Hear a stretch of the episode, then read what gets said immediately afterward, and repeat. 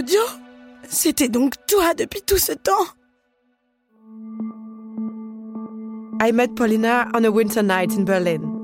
She was giving a lecture about a fascinating topic love. Polina Aronson is a sociologist who studies emotions. At that time, she was studying how love is experienced and perceived differently in Russia, where she grew up, versus our perception in the Western world, where she currently lives. In the Western world, we tend to see love as a choice, a choice we make more or less consciously. Let's take a man from New York and call him Jim. If Jim falls in love with a married person in a monogamous relationship, Jim will visit a psychologist. He will try to understand why he made such a poor decisions, and he will try to grow and improve himself. Jim lives in the romantic regime of choice. In Russia and in the post-Soviet world, you don't choose love. Love chooses you. In the traditional Russian culture, a man in love with a married, unavailable person will suffer, and that's it. He will accept his sorrow as a part of his destiny. Because since the day he was born, he was told that suffering is inevitable. This is what she calls the regime of fate. I found Polina's theory of romantic regimes brilliant and fascinating, and also a bit scary. Who am I outside of my culture? Would I still be me if I was born and raised on the other side of the world? Is there such a thing as pure love that we share everywhere in the world and in any era? That was a big debate we had at the bar after her lecture.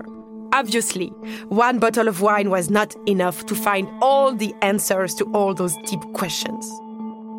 Ever since Russia invaded Ukraine, my friend Polina questions her own theory of romantic regimes. She does not want to play Vladimir Putin's game. Vladimir Putin tries to essentialize the Western world against Russia, saying they are inherently different and cannot cohabit. Diving into our differences might contribute to these essentializations, she wonders. Polina is not the only one asking herself these questions.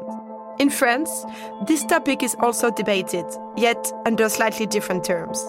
Conservatives are often accusing feminist and anti racist activists to focus on what divides us rather on what we all share, to destroy universalism. They try to change the conversation we want to have about discrimination and make it about identity.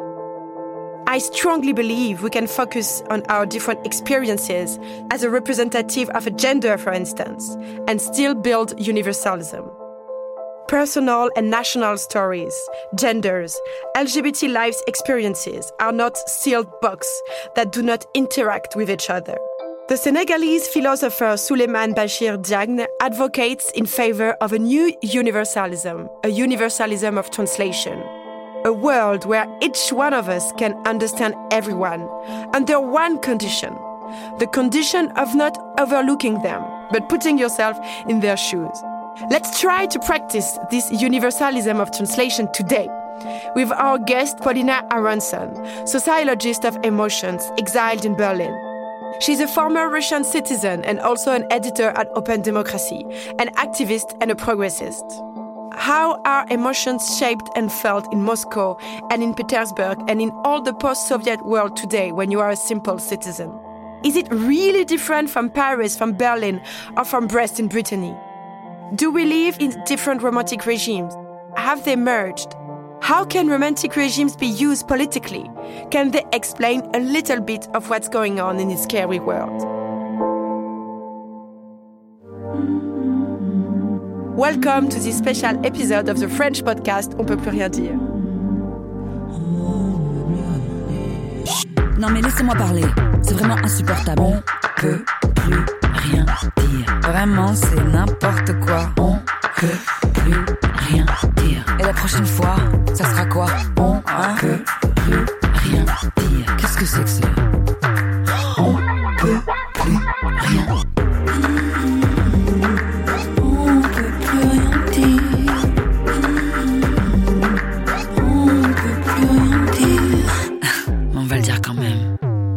My dear Polina, you wrote a brilliant essay about the difference of perception and difference of construction of love and emotions between the Western world and Russian culture. You explain that our ideas about love and how we express feelings and emotions are dominated by powerful political forces. Forces that are different considering in which side of the world we grew up in. You theorize a notion I find very interesting. It's the notion of romantic regime or the notion of emotional regime. We will see later how we can understand a little bit more about today's war in Ukraine in light of this concept.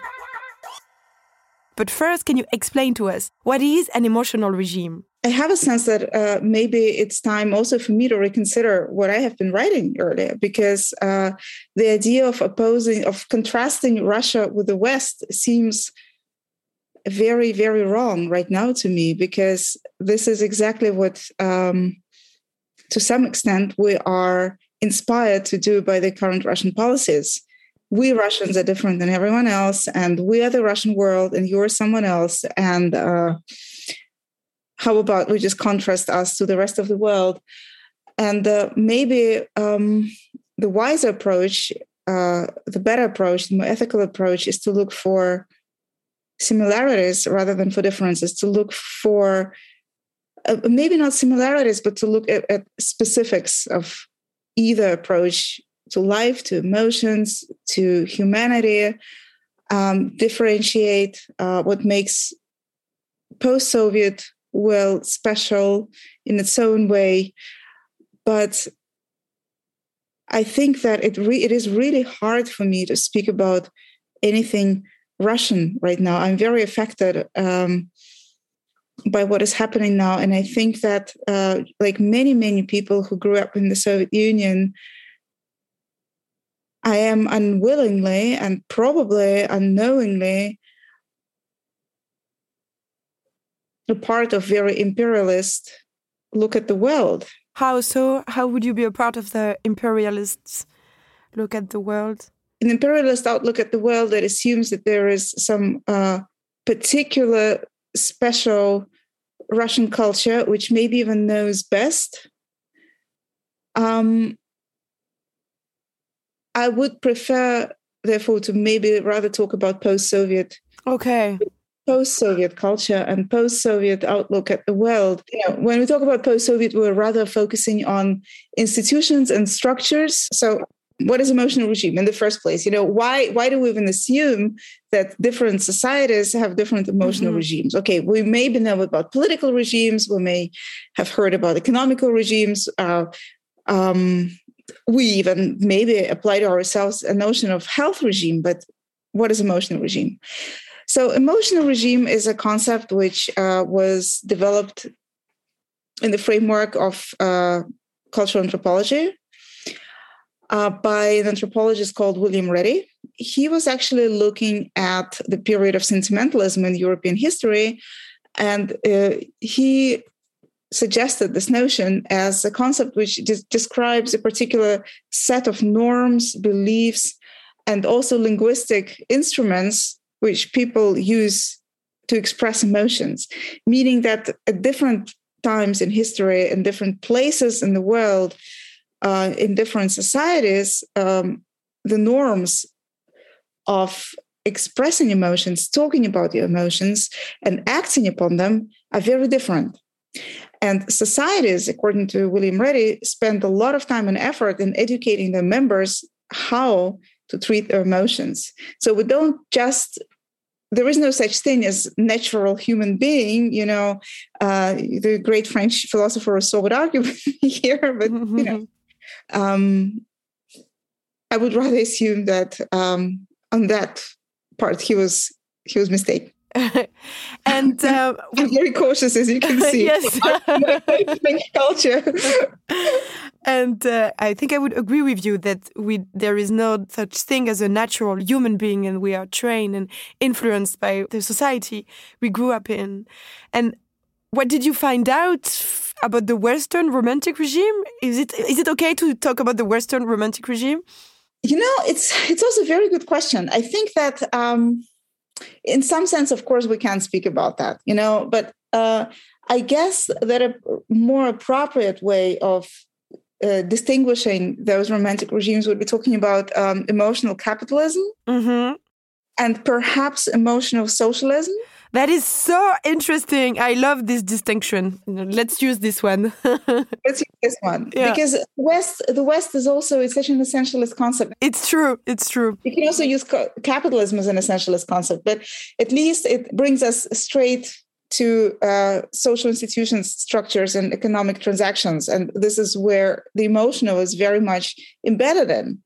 So when, when we're talking about uh, econo- um, emotional capitalism, we're talking about emotional regime, going back to William Reddy, which treats emotions as capital.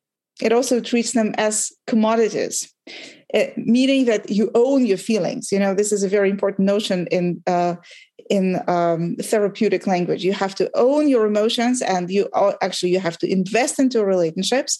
And if you're investing into relationships, well, possibly you're expecting return of investments. So you're dealing on a very particular kind of market where you are a savvy entrepreneur knowing uh, how to get most out of your feelings you know Mhm. how uh, how to get most out of love even how to get most out of your breakup you know uh, there is an idea of continuous growth growth is a very important notion for capitalism you know you always have to add up uh, you can't uh, be stagnant. That's very dangerous. So whatever experience in life you're going through whether it's a pleasant or unpleasant one or positive or negative one as a pop psychologist probably would put on their instagram uh, you are concerned with your growth. Am i growing out of it? So emotional capitalism uh, is you know is about treating your feelings as commodities. And uh, um, the probably world's most known sociologist of emotions uh, israeli researcher eva illouz uh, has devised a, a concept which i really like. She speaks about uh, emodities it's a mixture of uh, emotions and commodities. So this is a this is a very particular kind of this is a very fundamental trait of emotional capitalism. And i guess you know the thing is that like capitalism has so many faces and capitalism in sweden is just not the same as capitalism in great britain and capitalism in the us is not the same as capitalism in germany you know and and you have very different nuances and very different kinds and so emotional capitalism is also not some kind of a you know homogenous entity uh, meaning that all people in the west are the same you know uh, Of course, of course. there is a very different spectrum of what can happen there but there is this fundamental idea about a, a very particular kind of subjectivity. A person who owns themselves a person who is autonomous and a person who is perpetually engaged in making choices. And that's a very fundamental thing about the emotional capitalism that if you are an emotional entrepreneur then uh, you are busy making choices. Choices about investments choices about your partners choices about kinds of contracts that you um, enter into with his partners etc Is this why you wrote about the emotional capitalism as the regime of choice? you can call it the regime of choice yes. I think that this is a um, it's they're pretty synonymous those notions i would say. And what makes um, post-soviet emotional regime different is that it treats subjectivity it treats a personhood in a very different way. That it doesn't attribute um, choice to an individual in, in, in such a um, in the same manner. Actually it is rather the opposite. Is the whole post-soviet setting the whole soviet experience the whole socialist experience was actually very much telling people that they have little choice uh, in their personal lives that their lives are more or less predestined and that as subjects they are to a greater extent part of the collective than personal entrepreneurs. This subjectivity very much defines how people felt about their feelings. You know feelings happened to you. You didn't own them. You uh, feelings weren't your capital. Mm. they were just existing uh, you know somewhere out there and they were happening to you and smashing you and crashing you and um, the narratives the grand narratives of uh, russian literature from the 19th century uh, are feeding into this idea to a great extent you know the narratives of the Russian uh, Orthodox Church are also supporting this idea. You know, the subjectivity of an Orthodox uh, believer is very different from a subjectivity of a Protestant believer. Let's take, for instance, if I may, uh, a concrete example. If I fall in love, for instance, with a married man, and tomorrow I'll talk about it with my friends in Paris, I'm pretty sure their reaction would, from my friends would be, "Oh, Judith, you should seek counseling. You should like work and try to understand within yourself why you are attracted to such a bad uh, situation." And uh, I should work on myself so I won't make this mistake again. And in, behind my back, I think they would judge me a little bit for making like such poor life choices. And uh, this is what we do how would my friends react if I was doing the same, falling in love with a married man, but in, in Petersburg, for instance?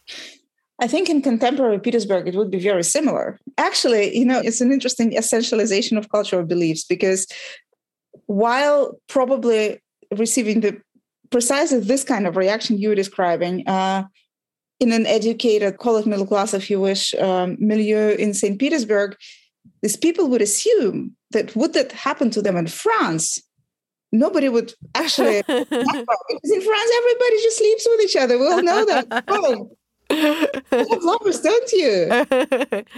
so this regime of choice, it has made its way in some uh, categories of people in the post-Soviet space? I think it's a very interesting process. What we're actually um, observing in Russia now is an establishment, or I mean, now with the war, I think many, many things will, will change. So at the moment, we're really observing uh, a deconstruction of uh, what we, call therapeutic turn. But for the last 30 years, since the demise of the Soviet Union, uh, the former Soviet space has actually really undergone this cultural um, process, which anthropologists and sociologists call um, therapeutic turn, meaning that the definition of subjectivity, the definition of an individual, um, has become determined by notions from psychotherapy. And the notions made their way into popular culture. So it's not just about you going to see a therapist on the couch, but it's about a whole so-called psych culture which exists, you know, uh, in mass media, which in the course of the last 10 to 15 years exists in social media, et cetera, et cetera, et cetera. And it's a very interesting phenomenon how this notion of an alien sovereign individual, the subject which owns their life, how it arrived into the former Soviet Union together with the so called shock therapy of the economic reforms and the shock therapy of the Russian, the Soviet economy has coincided or to some extent also fed into the shock therapy of the former Soviet soul. So the Soviet individual had to completely remake themselves uh, into uh, into an entrepreneur. Is it a trauma for the Soviet individual? Well, you know, Vladimir Putin says that uh, you know that we have gone through the greatest geopolitical catastrophe of uh, whatever 20th century. You know, so the collapse of the USSR was definitely traumatic for many people. At the same time, it was very liberating for some other people, and to a great extent, it was both traumatic and liberating at the same time. Mm. What it led to, on a very personal level, was a necessity to reconsider your whole subjectivity, your whole personhood, and of course, your attitude to your personal life, to your emotional life, to the ways you build relationships, to the way you put yourself um, out into the world. And therapeutic instruments and therapeutic practices have taken a very significant place in this process uh, because where the Soviet ideology previously used to be teaching a person about what they should be like and what they should feel and how they should fall in love and who they should marry and how they should have sex, how they should not have sex, uh, this place was now empty. And it had to be taken by something. And different ideas about personhood emerged in that place. You know, the esoteric ideas, uh, ideological, you know, ideals as well, but also therapeutic approaches. And it would be wrong to say that there was no psychology in the USSR. There was, but it was very, very limited to scientific research of a very particular kind, we could say. So, what there was definitely not really present in the USSR was therapy. Mm-hmm. Psychology as a science practiced in labs, you know, and uh, studied by a very narrow group of people, but there was no practice of counseling, hardly any. There was hardly any, and there was definitely no therapy in the in the Western sense. Um, so, I think a very interesting thing which happened is that this ideal of sovereign, autonomous individual has to some extent very much coincided with the feeling of uh, alienation that people felt in the Soviet Union in its uh, later decades. You know, the inability to rely on anything, uh, the actual complete distrust to state and its institutions, and strong belief into just um, having to rely on yourself and no one else. It has very much coincided with the, you know, this imported ideals, um, um, you know, from Ayn Rand. Mm. You hmm. have to tall and you have to make everything on your own. And and my favorite formula: um, the world doesn't owe you anything. Uh, there is a very famous um, formula or you know concept uh, um, which um, developed by I think it's Varlam Shalamov, uh, a Soviet um, writer who reflected on his experience in Gulag, who has um, he coined this formula: "Не верь, не бойся, не проси, don't believe, don't be afraid, don't ask." And this is this is the formula of a Soviethood, of a Soviet personhood. You know, it's at the same time very strong and very scary. I, I mean, to me, it's yeah, yeah. It basically means that you're on your own. Yes. There is yeah. nothing The world is a dangerous place. The world is going to let you down. Uh, you can't trust anybody. It's just you out there.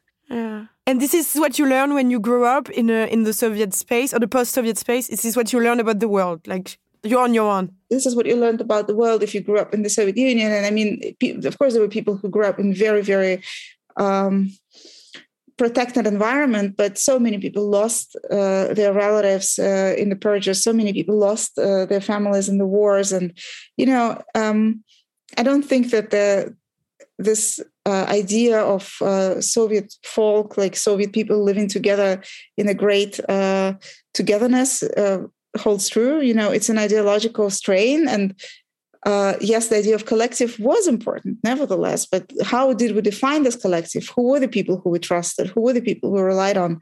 It's very different from what the kind of ideological surface uh, was um, was telling us. So the arrival of this therapeutic ideals of self-made person, self of the you know, emotional capitalism, they fell on a very fertile ground in a very interesting way you know because people in the 90s people were faced with these ideas you know they were faced with the necessity to suddenly buy and sell. Nobody knew how to buy and sell in the soviet union. You know buying and selling was uh, was immoral was considered immoral. And suddenly we're told well this is great buying and selling is how you make your way in, into life. Uh, this is what makes you into a really cool person. The more you sell, the more profit you make, and uh, the more profit you make, the better person you are.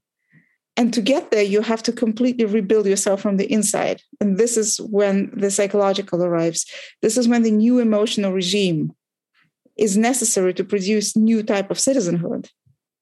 And so pop psychology has become a very strong political tool to shape those new individuals, you know, to create a new post-Soviet citizen who would be able to live on their own, to pursue their own ideals, and uh, to achieve some kind of, you know, ideal sovereignty. So sorry to interrupt you, but now it's time for a little break.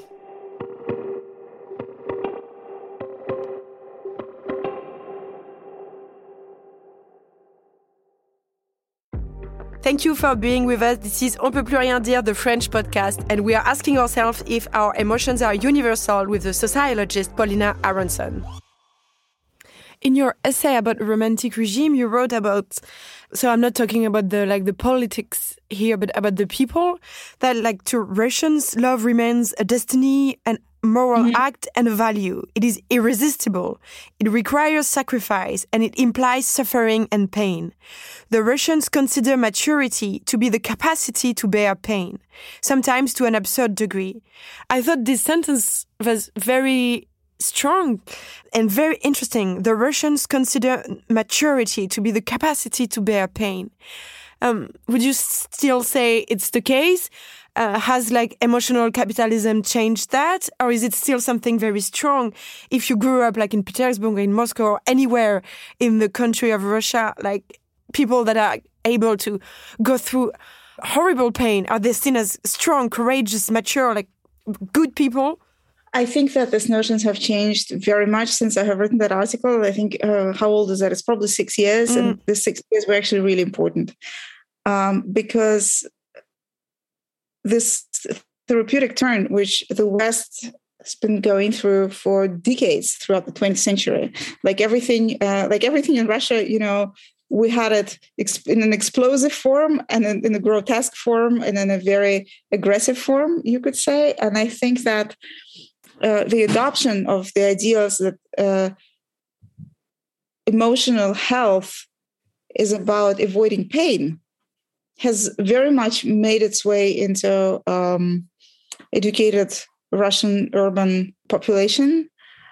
And there are very good reasons for it because, of course, you know, the Russians, the Russians or the, the history of Soviet Russia and, you know, pre-Soviet Russia as well, Tsarist Russia, was so full of violence, so full of atrocities. You know, what we see in Ukraine now is a very logical continuation of history in this part of the world.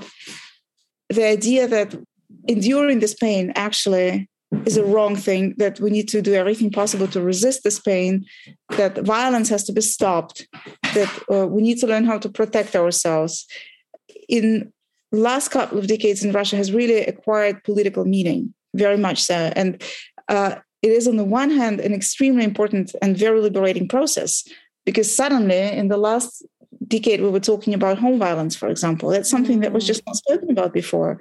And the way the Russian state resists to this conversation is very telling. You know, the way you know they mark uh, feminists as foreign agents and undesirable members of society and basically enemies of the folk you know it's very telling.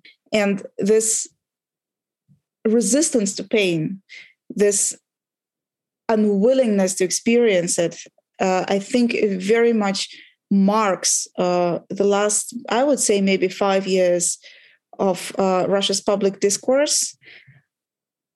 And I started with this being a very liberating experience. On the one hand, you know, uh, it, it's an important point of self-reflection. How much pain do we want to endure? You know, is it really important?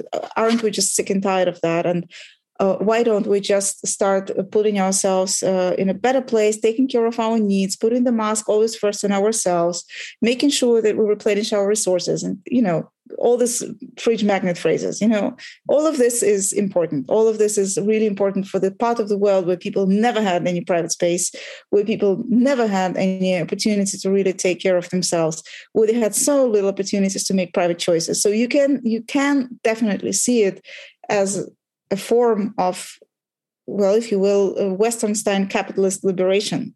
But it's a very, very new liberal in how it reduces all problems of the world to one individual. Mm. And it just tells you, well, if you're discontent with the world, something must be wrong with you. So mm. why don't you just put yourself in a better place, take better care of yourself and of your needs, and then maybe you will feel better. And the most important thing is that you don't feel pain, because if you're feeling pain, then something must be wrong with you maybe you haven't worked out through your traumas and maybe you have not worked enough with your therapist maybe you're acting uh, without enough self-reflection and doing stupid things and the downside of it is that it's that it very much depoliticizes the society i keep reading yet and again yet and again yet and again you know uh, utterances of pop psychologists. You know, I'm, I'm really not talking about the level of private therapy, of person to person therapy right now. It is extremely important what happens there, but what I'm trying to talk about is public discourse. And those are two very different pairs of shoes, as the Germans are saying. And I really want to make this distinction so that I'm not just sort of pointing a finger to the therapeutic profession and saying, of course, oh, of course. Yeah. I'm talking about the so called psych culture. Yeah, right? the personal development culture. Self help. Self help, yeah, self help. Um, do you think that to some extent, Vladimir Putin would be somehow nostalgic of this resistance to pain, to these old Russian resist values? You know, actually not. The funny thing is that Vladimir Putin and his regime are extremely savvy in using the tools of this self-help culture in order to repress political initiative or political activism. Mm.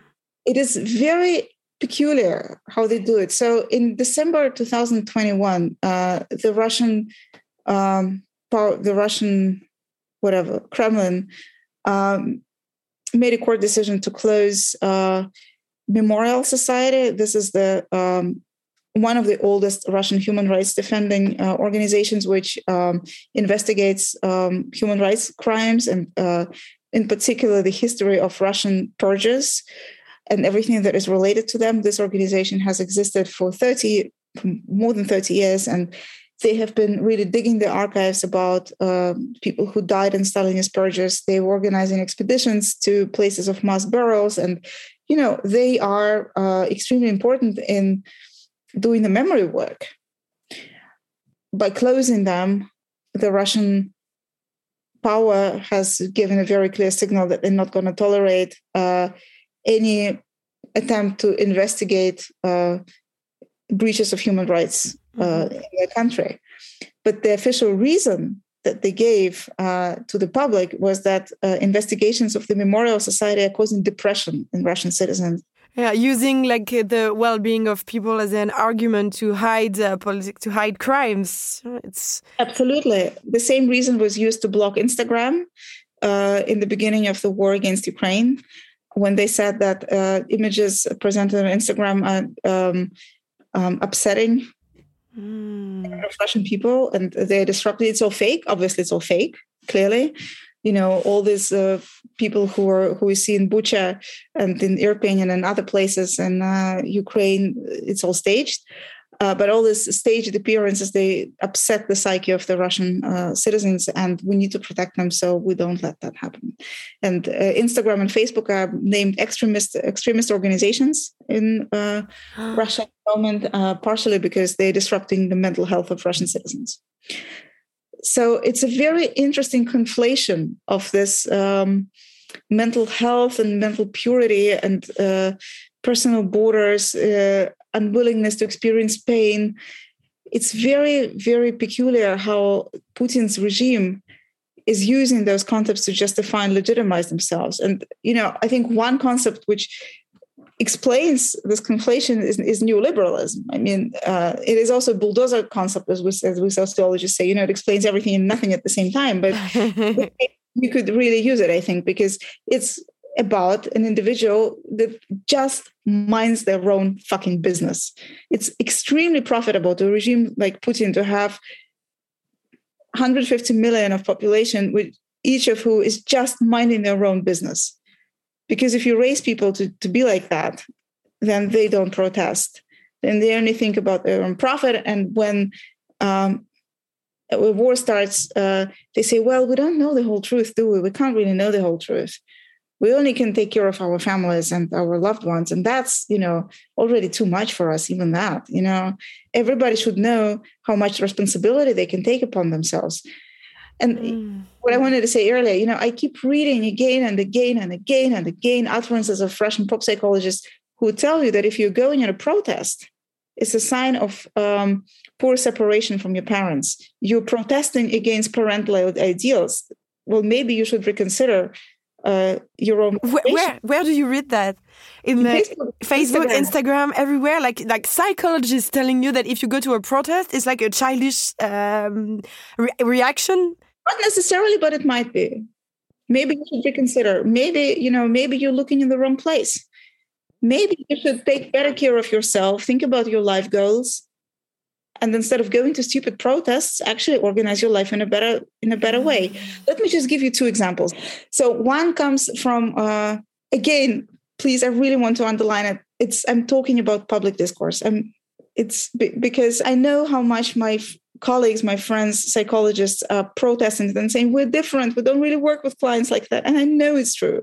But what ends up on the surface and what actually sticks to people's minds because the percentage of Russians who can actually afford private therapy is minimal. It's a tiny, tiny, tiny, tiny part of the society, but a huge amount of people reads those texts and watches those videos where these ideas are being tr- transmitted, you know, en masse. So, two examples. One is a blog of a very popular, um, you could call it self-help coach, guru. I don't know what she calls herself, a psychologist, but I seriously doubt she is.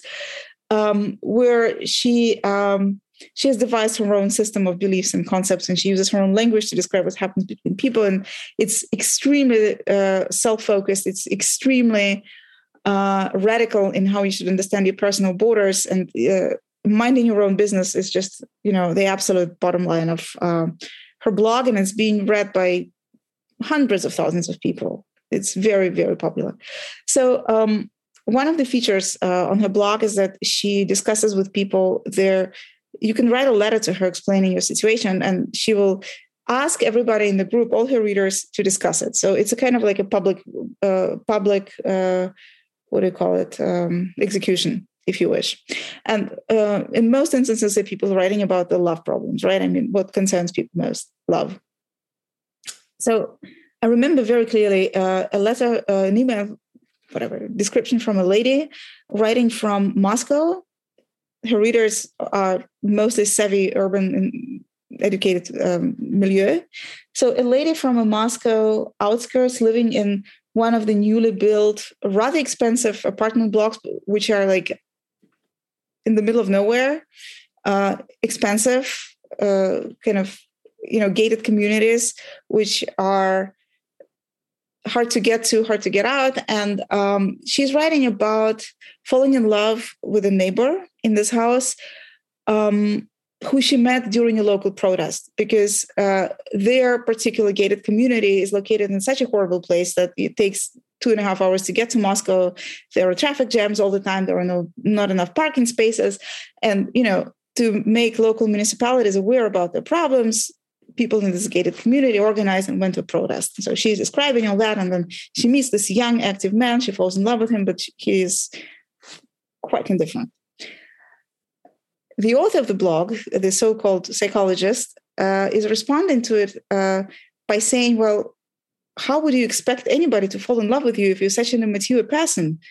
If you don't like the place where you live, well." Go and make more money and move somewhere else. But going on a protest who do you think you are?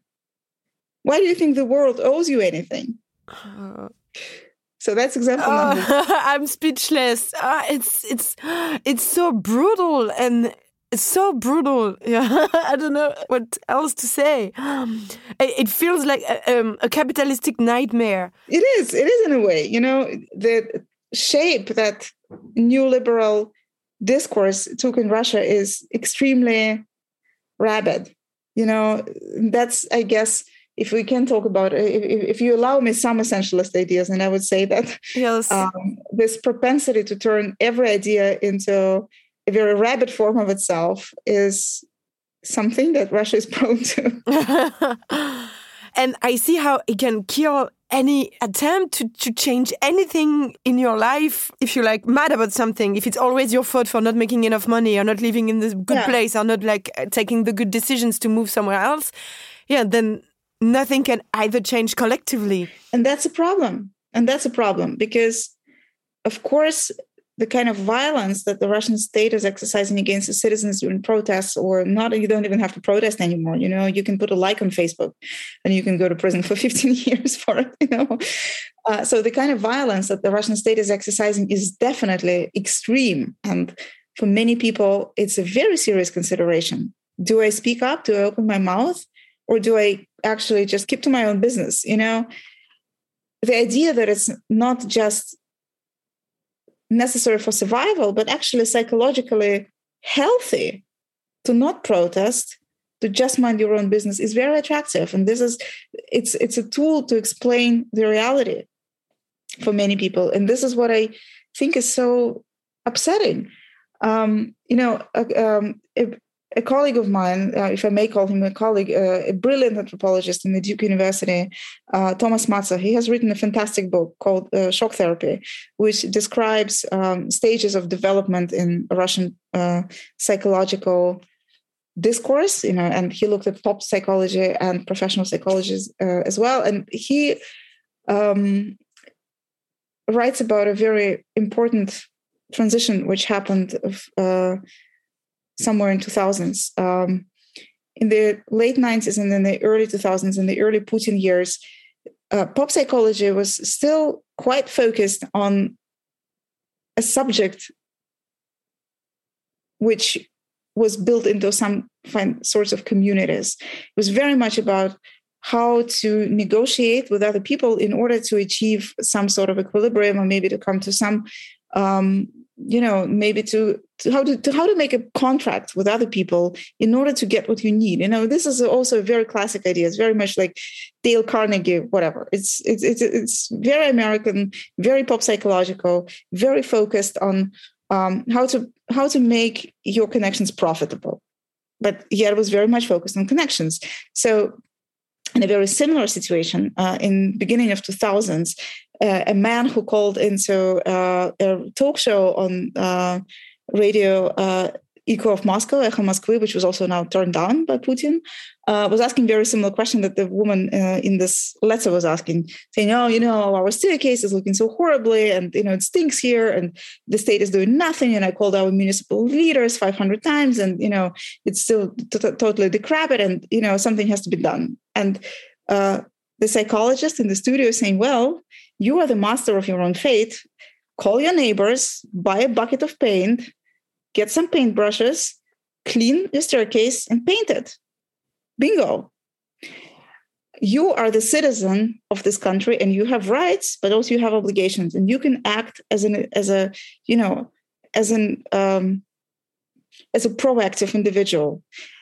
And here we see an example of collective action. A person is being told, go call on your neighbor's doors and do it together. 20 years later, we're told if you're calling on other people's doors, you must be psychologically um, immature. You are unable to provide yourself with everything you need. If you don't like the color of the staircase where you live, move. Make more money. Get out of there. Do you think it's also some kind of a coping mechanism because the life is too violent? and you have to tell to yourself that it's somehow your fault because it's somehow unbearable to face what's really happening it's a very important point. Thank you for making it. I am convinced about that and it's very very sad. And um, 2019 just basically a couple of weeks before the uh, start of the massive lockdown me and um, my colleague and my co-author uh, vladislav zemenkov his uh, phd student in chicago university uh, we conducted about 20 interviews with um, people aged 20 to 30 years old in one of the Russian big cities, you know, where they have like at least a million people. And we were talking about their personal lives. We, you know, we were just asking them a question. Tell us about your. There is this particular expression in the Russian language for it. Tell us about personal life, meaning mostly, you know, your sex and love life. And uh, what really struck us is was this distinction that people made between the private and the public and how the private life seemed they were so obsessed with control about their private life that you know it had to be ruled it had to be organized they had to be setting personal borders and indeed every instance of pain was considered to be an absolutely un, um, unacceptable. Is at least in the private, I want to have my ideal world where I am going to close myself with a carefully chosen partner with who I'm going to play by carefully chosen rules. And this is going to be just my decision, how I do it. And the whole world can go and piss themselves off. And if this is not available to me, then I'm not going to have any partner at all. And the most important thing is that the nobody owes anything to anybody. This is this is the bottom line. We heard it so many times in the interviews, and it's really, really, it's a very scary idea. How people just keep repeating it. The world doesn't owe you anything. Nobody owes anything to to anyone. Um, you are on your own. You and your partner, you're two completely sovereign individuals. Uh, and I fully understand this desire to emancipate yourself, you know, from the patriarchal ideals which are still so present in the Russian society, and they're expressing themselves on every possible level in political and public reality. And so, when you are on your own in your personal relations and you're trying to reorganize this world, it's a very strong reaction that I just want to make everything different here. Everything is going to be completely different. And if in my social life I'm always a uh, you know owing something to someone, and the state can always do anything to me, never doesn't matter what you know, and the market is organized in such a brutal way that I have no control over it. Well, then at least in my private life, I will pretend, you know, I will make myself into this absolutely sovereign entrepreneur and don't you step on my uh, on, on on my feet here. And really very important um, thing is happening now during the war. I think people are starting to reconsider this idea of the world doesn't owe you anything. And just to finish off this idea uh, i was really really um, struck by uh, a suicidal note left by uh, a mathematician from donetsk he was born in Ukraine. He was born in Donetsk, and then he moved to Russia as a young man. He started a career of researcher in Russia, and then the Russia started the war, and he was trying to flee. He was trying to go somewhere else, and the Russian authorities didn't let him out of the country, and he decided to kill himself rather than to stay, you know, to remain a, a part of this. And he, in, in, his suicide note, um, he wrote that um, he has gone through, he, he, he has had crisis in his life previously, and uh, it's not the first time he was thinking about suicide. And in previous instances, he would just watch some YouTube videos of pop psychologists who were telling him, the world doesn't owe you anything. And he was like, well, actually, that used to help me. I used to pull my shit together and just get on with my life, and I didn't kill myself. But now, when I see this happening, I actually think, well, fuck that. The world owes me. The world owes to each of us. The world owes justice. The world owes protection. The world owes civility. And if the world doesn't offer us, well, then something is really fucked up in this world. And I don't want to believe that the world doesn't owe us anything. And I think it's just such a powerful statement, you know, such a powerful idea that he expresses. I'd like to ask you um, one, maybe one or two last questions. Um, Vladimir Putin, is he somehow an ambassador for old masculinity or patriarchy? I think he is ambassador for.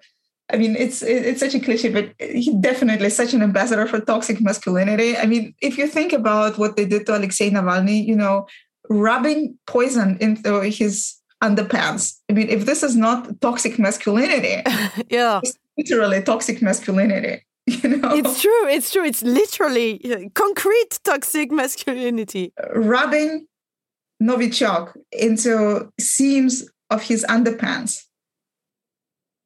That's quite telling It tells you everything about the nature of this regime and uh, its, uh, you know, its approach to power. And uh, wasn't it your president Emmanuel Macron to who Putin said uh, uh, during negotiations uh, he he dropped this phrase which actually Russian gangsters use when they rape.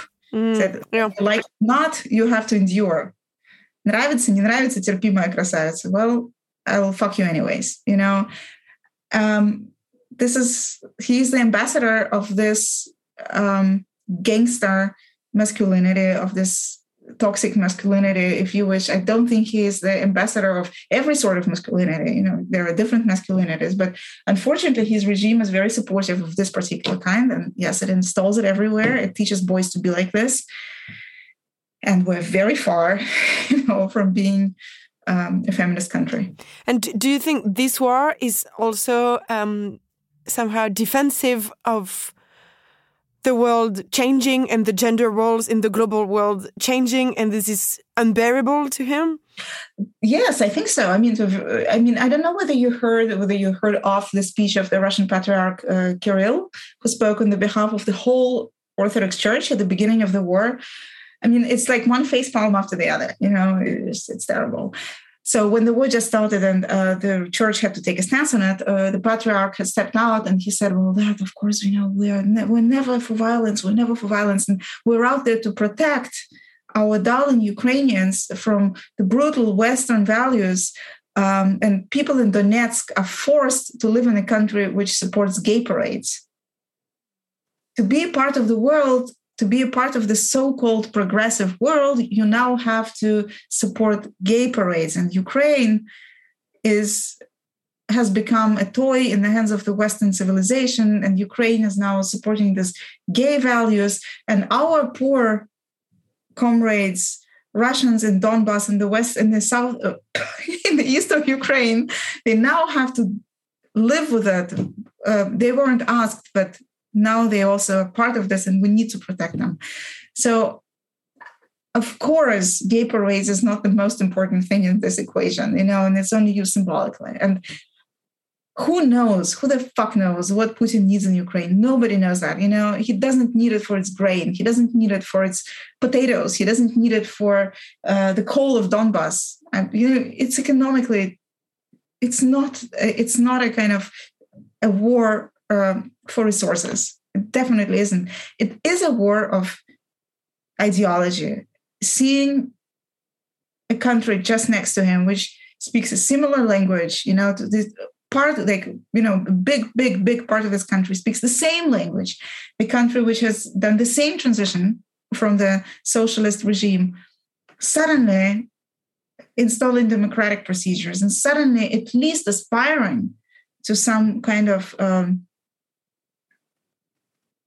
I wouldn't say aspiring to democracy. You know, Ukraine, unfortunately, also is not a real functional. Um, how should I say? You know, Ukraine really before the war was very self-critical as well of its own problems, and you know, we know that labor rights in Ukraine are not in the best condition. You know, and um, Ukraine also is a very neoliberal country. You know, they, they, don't really necessarily have welfare system in place that can support their citizens. But none of this is really of our concern at the moment. They have to win. They have to win, and they are so much more on the way to democratic regime than Russia is. And I think for Putin, it's unbearable to see people elected their own president. What? Who told them they can? You know, it's it's just unacceptable to him. And and gender roles in Ukraine, uh, it's a totally different story. You should rather ask someone else about that. But um, at least declaratively, Ukraine is a lot much further on that front than uh, Russia is. Uh, well, thank you so much, Polina. It's been so interesting talking with you. I didn't realize how like the mixture of the post-Soviet trauma and capitalism and neoliberalism, what it created like such a violent society. It's so scary what you described. It's. I think this is probably the most interesting thing to look at. And um, a very good friend of mine, and he is a really, really, really smart Russian political scientist and sociologist. Um, he um, organized a study about debt in Russia, like debt, mm. like debt, and um, it's like one of the scariest things I read in my life because they went into small cities talking to people who went into really bad debt, and people are saying things like, "Well, you can't count on anyone," and the, the, like these people have become victims of microcredit organizations because they feel that it, they are not, they can't. It's not acceptable to turn to others for help when they are in trouble. So, or when you just want something, you want a new iPhone. Mm. Uh, you can't talk to your relatives to lend you money for it because everybody's going to look at you like you're small and you can't make your own money. So you go into a microcredit organization, you take money out, and then you become a slave. And it's like one story after the other, one story after the other. And each of them is underpinned by the idea that we all have to be sovereign and independent. And all these people, in pursuit of their sovereignty and independency, end up in prison or commit suicide. I mean, not all of them, not all of them, but the heroes of their stories you know, people who ended up in these horrible situations were initially driven by the very opposite idea. They wanted to be completely independent of the society. And, you know, his research is about money, but it completely chimes with everything that we hear about everything else. Yeah, it's like the dictatorship of self sufficiency Yeah, yeah. absolutely. Oh, such a nice, such a nice title. Yeah, and I think this is what actually also fuels this war because Putin says Russia doesn't need any foreign friends. We're self-sufficient. We don't need anything. You don't need your McDonald's. We don't need your Netflix. We don't need your Spotify. We don't need your whatever euros, dollars. We're self-sufficient. Thank you so much, my friends, for being with us. And many special thanks to you, Polina, for all this knowledge you shared with us. I'm sure your next book will be fascinating as well. Thanks to our producer Charlotte Bex, thanks to our sound engineers Elisa Grenet and Thomas Chalvidal. On peut plus rien dire. It's every Friday on every platform, but usually it's in French. But come listen to us. On peut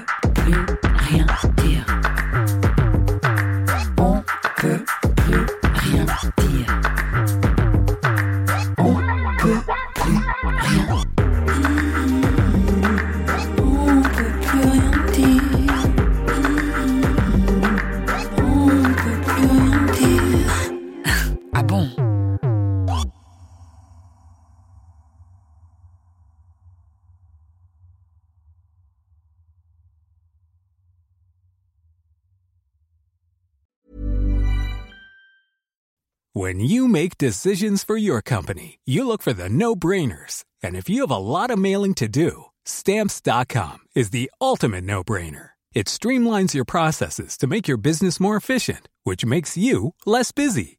Mail checks, invoices, legal documents, and everything you need to keep your business running with stamps.com. Seamlessly connect with every major marketplace and shopping cart Schedule package pickups and see your cheapest and fastest shipping options from different carriers with rates up to 89% off USPS and UPS rates. And with the stamps.com mobile app, you can take care of mailing and shipping wherever you are. Make the same no-brainer decision as over 1 million other businesses with stamps.com. Sign up with code program for a 4-week trial plus free postage and a free digital scale. No long-term commitments or contracts. That's stamps.com. Code program.